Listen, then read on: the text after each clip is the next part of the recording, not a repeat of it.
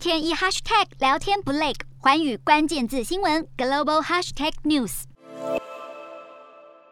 战火持续，俄罗斯总统普丁也要找帮手。他欢迎超过一万名来自中东的志愿军加入俄军攻打乌克兰。有专家表示，如果是来自叙利亚的志愿者，手段可能更加凶残。在此之前，乌克兰总统泽伦斯基才刚号召全球有志者前往乌克兰协助对抗俄国，还获得热烈回响。首破一点六万名国际义勇军已经抵达乌克兰。乌克兰军方更说，目前有二点二万名国际军团加入抗俄行列。普丁现在也欢迎义勇军助攻，较劲意味十足。不过，西方官员表示，俄国已经有三位高级军官在乌克兰阵亡。分析指出，俄国高阶将领会出现在战地前线领导部队，可能是因为前线士兵无法自己做决定，或者害怕前进，前线部队可能出现了某些问题。